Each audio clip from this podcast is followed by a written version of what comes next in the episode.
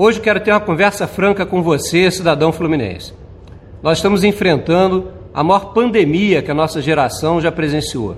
Infelizmente, muitas mortes ocorreram em todo o mundo e não é diferente aqui no Brasil, nem no nosso querido estado do Rio de Janeiro. A equipe da Secretaria de Saúde tem trabalhado incansavelmente, dia e noite, final de semana e feriado, para poder fazer um enfrentamento técnico, para que a gente possa evitar tantas mortes quanto sejam possíveis no enfrentamento dessa doença. E, infelizmente, nesse momento de árduo trabalho, temos que ficar perdendo tempo com fake news produzidas, na sua maioria, por deputados bolsonaristas e por uma politização absolutamente inadequada das questões de saúde.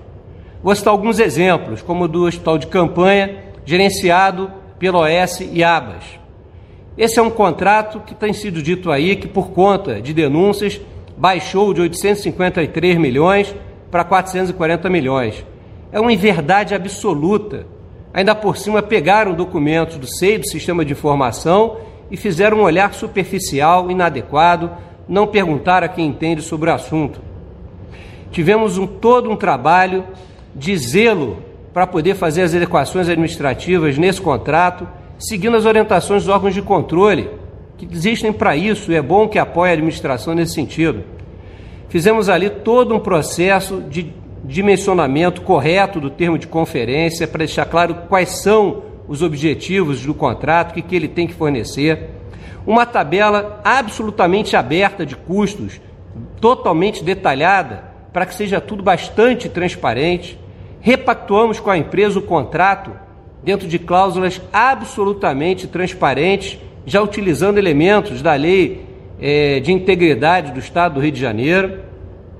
E nesse valor agora de contrato está atribuído o valor máximo de 770 milhões, que não é só para a construção do hospital. A gente está falando da construção de sete hospitais de campanha distribuídos ao longo de todo o estado, que tem que ser equipados com equipamentos para respiradores, monitor cardíaco. Cada hospital desse terá um tomógrafo, porque a tomografia é fundamental no acompanhamento dos casos do Covid. E além de todo esse investimento, contratação de vários profissionais, médicos, enfermeiros, fisioterapeutas, todo um aparato de medicações, enfim, por um contrato de seis meses. O valor de 770 milhões e não de 440, como estão falando de forma absolutamente equivocada, foi na repactuação definindo aquilo que o Estado poderia pagar dentro da planilha de transparência e absolutamente aberta, que qualquer um agora pode consultar no SEI.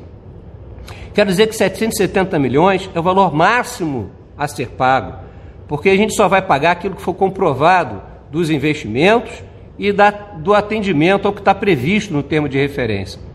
E, para nossa sorte, existem órgãos competentes que estão apurando e acompanhando esses preços e vão acompanhar toda a fiscalização do contrato ao longo do período da pandemia. Estamos falando do Ministério Público do Estado do Rio de Janeiro, Tribunal de Contas do Estado do Rio de Janeiro e a própria Auditoria Geral do Estado.